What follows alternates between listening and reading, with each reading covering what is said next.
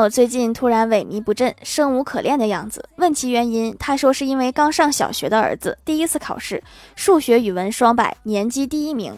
我听得一头雾水。朋友哭丧着脸说：“我们从小玩到大，你又不是不清楚，我小学读了九年，孩子他妈愣是初中没毕业，你说这儿子随谁呀？你们这样，那可能是负负得正了吧？”